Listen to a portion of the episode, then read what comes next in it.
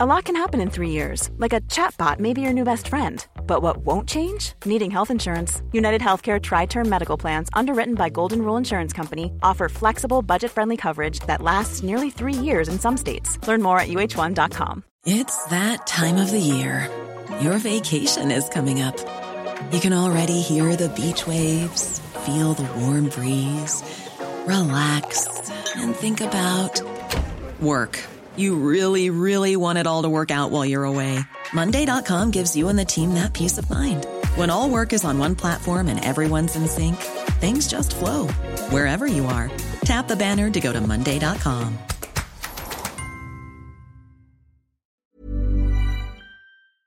Bonjour, c'est Jules Lavie pour Code Source, le podcast d'actualité du Parisien. Vous êtes nombreuses et nombreux à laisser des avis positifs sur Internet, comme Mystique1975 qui nous dit sur Apple Podcast Excellente émission, les enquêtes et infos sont passionnantes et claires, à écouter sans modération. Ou encore Hervé sur Podcast Addict, lui, le meilleur podcast de décryptage de l'information. Je vous écoute depuis Hong Kong, nous dit Hervé, et j'apprécie vos analyses sans parti pris. Félicitations à vous. Vos avis et les petites étoiles qui vont avec nous aident à être mis en avant. Donc, au nom de toute l'équipe de Code Source, un grand merci à vous et continuez de nous écouter. Aujourd'hui, l'affaire Mia, épisode 2.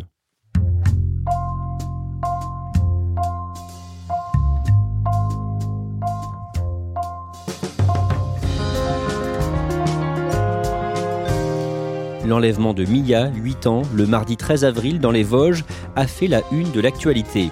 Ce fait divers a montré les conséquences concrètes que peuvent avoir les théories complotistes. Face aux enquêteurs, les suspects se sont présentés, je cite, comme des dissidents à un système barbare. Ils ont expliqué en résumé avoir voulu faire le bien en rendant une enfant à sa mère. Code Source a choisi de raconter cette affaire en deux épisodes, le premier sur le déroulé des faits de l'enlèvement proprement dit, et le deuxième aujourd'hui consacré au profil des kidnappeurs présumés et de l'homme soupçonné de les avoir inspirés. Récit de Ronan Folgoas et Jean-Michel Descugis du service police-justice du Parisien.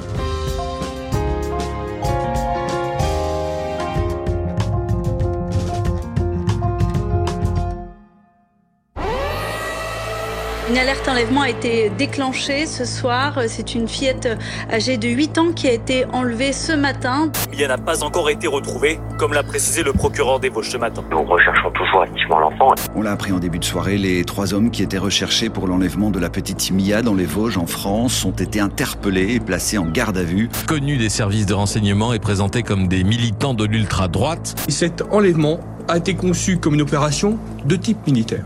C'est l'information de la matinée. Mia et sa mère retrouvées il y a à peine deux heures en Suisse, à quelques kilomètres seulement de la frontière avec la France.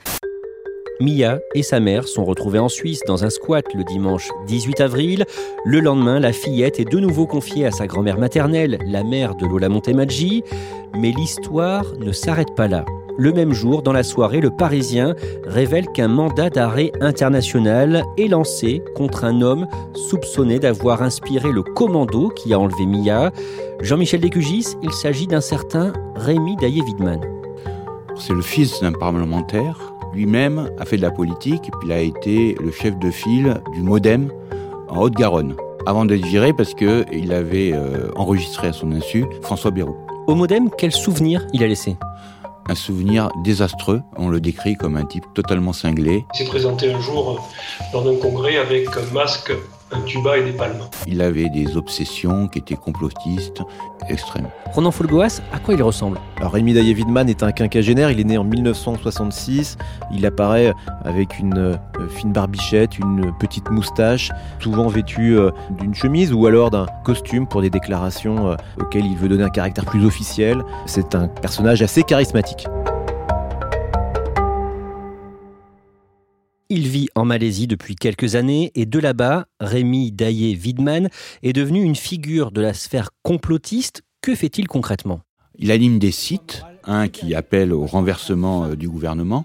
Il y a quelques semaines, je vous ai invité à la résistance, mais les discussions que j'ai eues avec les chefs de l'opposition et de la dissidence me montrent que personne n'est véritablement prêt ni en mesure de prendre le pouvoir. Je le suis, je vais donc le faire. Il propose un gouvernement provisoire avec 81 mesures totalement euh, dingues. Je pénaliserai toute espèce de traite humaine. Je ferai stopper les placements abusifs d'enfants.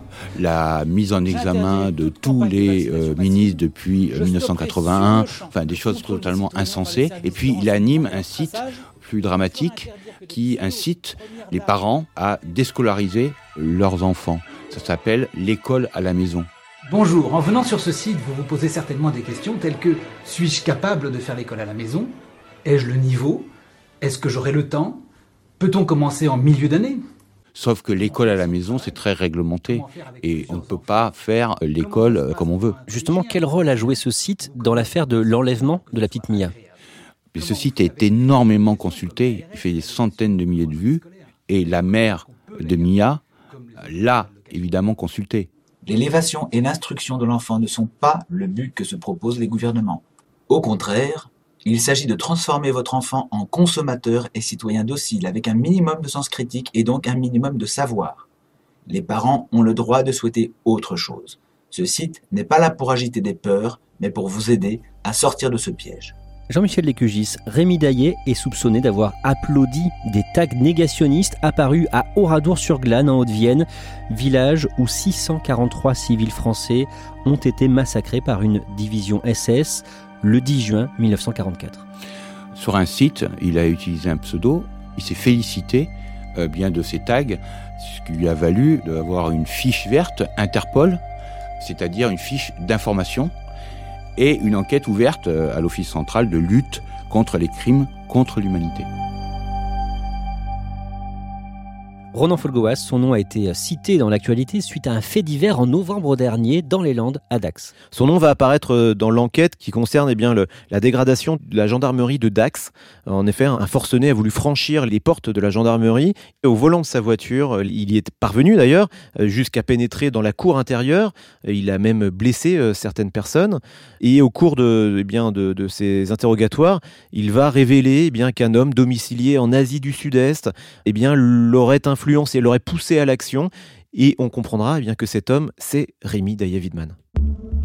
Ronan Folgoas, d'un mot, pourquoi est-ce qu'on le soupçonne d'être le gourou du commando Lima? Tout simplement parce que les, hommes placés en garde à vue vont citer son nom comme étant euh, leur référence idéologique, euh, l'inspirateur euh, de leurs actions. Le lendemain de la sortie de l'article du Parisien sur lui, Ronan Folgoas, vous arrivez à l'interviewer longuement.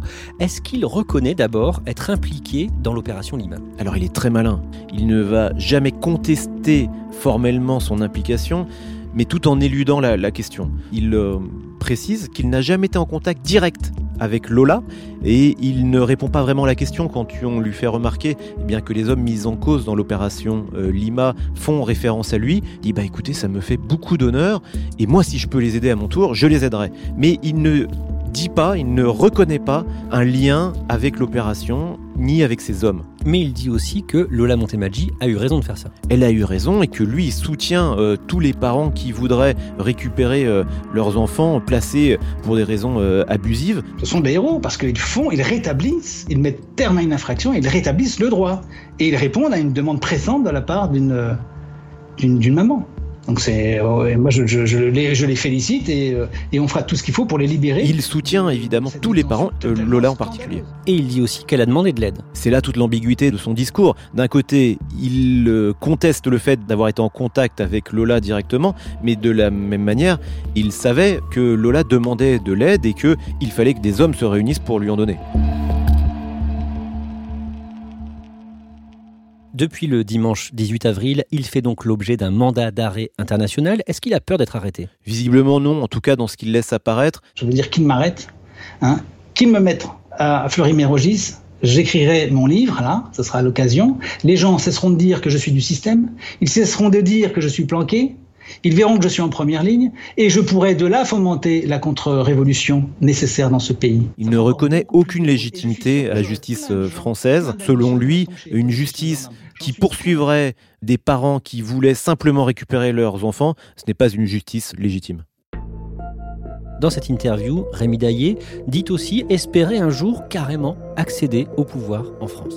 C'est là qu'on bascule dans une autre dimension du personnage, une dimension euh, mégalomaniaque, en tout cas un peu délirante. Il veut accéder aux plus hautes fonctions, des fonctions euh, équivalentes à celles d'un monarque. Je suis là et, euh, je l'ai dit, je prendrai la tête de la France, si Dieu le veut. Il veut effectivement participer et mener le renversement du gouvernement de la République française, ni plus ni moins. Vous lui avez parlé directement au téléphone.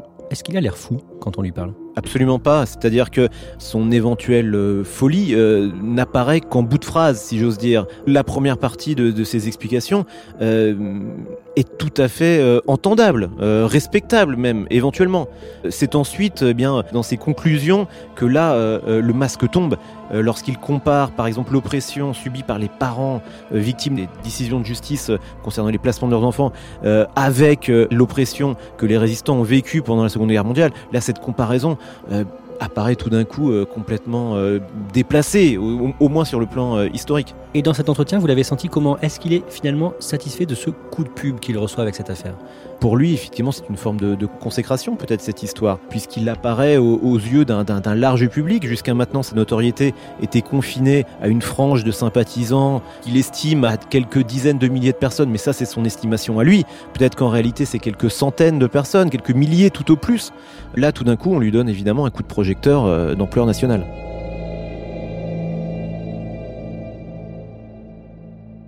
Jean-Michel Descugis, de votre côté, le mercredi 21 avril, vous avez pu rencontrer et interviewer l'un de ceux qui ont participé à l'enlèvement de Mia, celui qui était surnommé Jeannot dans le commando, l'un des mis en examen. Donc, d'abord, où est-ce que vous l'avez vu? On l'a retrouvé chez lui, en Seine-Saint-Denis, dans son appartement, un appartement dévasté, puisque quand on est arrivé, on est tombé sur une porte qui était euh, totalement entr'ouverte et cassée, avec des bandeaux de scotch marron qui barraient la, porte. Tout est en, euh, en, vrac. Alors, il paraît, euh, selon les voisins, que c'était déjà comme ça, mais enfin, je pense que le GIGN qui est intervenu n'a pas arrangé les choses. D'un mot, pourquoi est-ce qu'il n'est pas en détention? Parce que il est le chauffeur de la fameuse camionnette Volkswagen Gris qui a enlevé la fillette, mais il n'a pas participé directement à l'enlèvement, c'est-à-dire qu'il n'est pas allé chez la grand-mère avec les autres. Les juges considèrent qu'il n'a pas participé directement à l'enlèvement, il attendait dans la voiture avec la maman le retour de l'enfant. Pourquoi est-ce que lui, il a participé à cette opération? Alors, lui dit qu'il s'est fait manipuler, que c'est quelqu'un de vulnérable, fragile, et ils se sont servis de cette fragilité. Ils lui ont fait croire que la fillette était en danger, qu'elle ne pouvait plus voir sa mère. C'est là où elle m'a confirmé qu'effectivement son de récidive n'aurait pas été respectée. C'était peut-être une mythomane. Mais si c'est vrai, franchement, c'est peut-être pas bien ce qui s'est passé.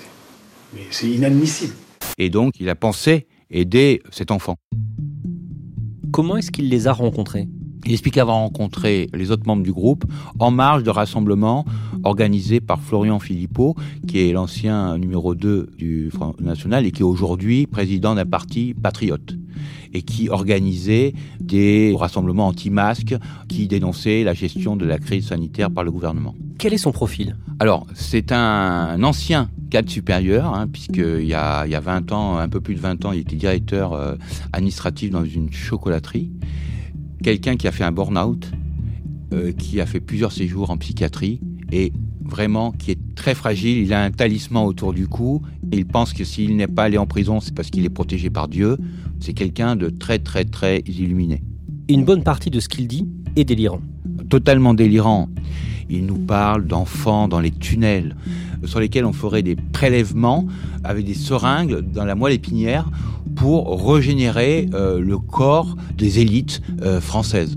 Il nous parle d'enlèvement d'enfants à la ZEU, donc la, l'aide euh, sociale à l'enfance, où il y aurait des satanistes, hein, des pédophiles, et où les gamins seraient abusés par des élites. On s'est effectivement que la situation pouvait s'aggraver. On m'a parlé de pédocriminalité. Il nous dit aussi très très très mal supporter le Covid, cette crise sanitaire. Il dit je n'en peux plus.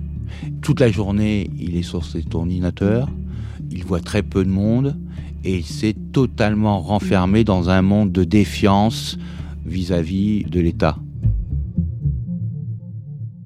Jean-Michel Descugis, vous avez publié en janvier un livre sur l'ultra-droite avec deux co-auteurs, La Poudrière chez Grasset, on en avait parlé euh, dans Code Source, et dans ce livre, vous parliez déjà de la menace complotiste. C'est une menace sur laquelle travaillent de plus en plus les services de renseignement français? Le phénomène est apparu il y a à peu près un an. Ça concerne des centaines de personnes. Et les renseignements, euh, effectivement, intérieurs sont sur les dents. Ils ont peur d'une version à la française des Quanon de ce mouvement qui euh, récemment a envahi le Capitole. Donc des gens qui proviennent du mouvement des, Gilets jaunes, hein, dans lequel beaucoup de gens se sont radicalisés, et puis des gens qui sont aussi contre les vaccins. Et on sait que depuis 2017, il y a eu cinq attentats déjoués à l'ultra-droite, avec des gens qui viennent de ces mouvances-là, qui n'ont pas le profil habituel des militants, des activistes de l'ultra-droite, et qui sont très difficilement détectables. Et les renseignements intérieurs craignent le passage à l'acte d'un groupuscule ou même d'un individu isolé qui pourrait eh passer à l'acte.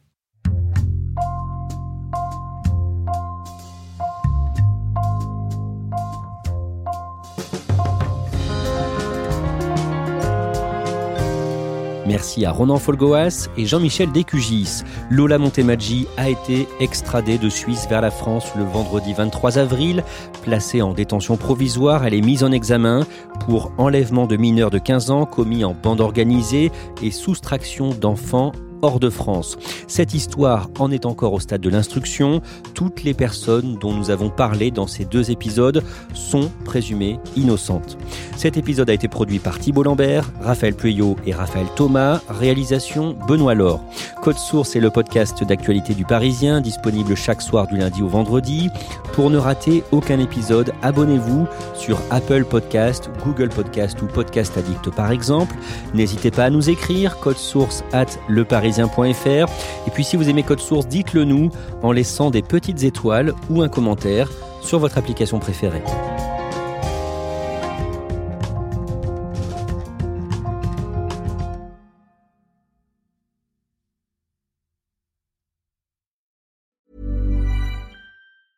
A lot can happen in three years, like a chatbot may be your new best friend. But what won't change? Needing health insurance. United Healthcare Tri Term Medical Plans, underwritten by Golden Rule Insurance Company, offer flexible, budget friendly coverage that lasts nearly three years in some states. Learn more at uh1.com.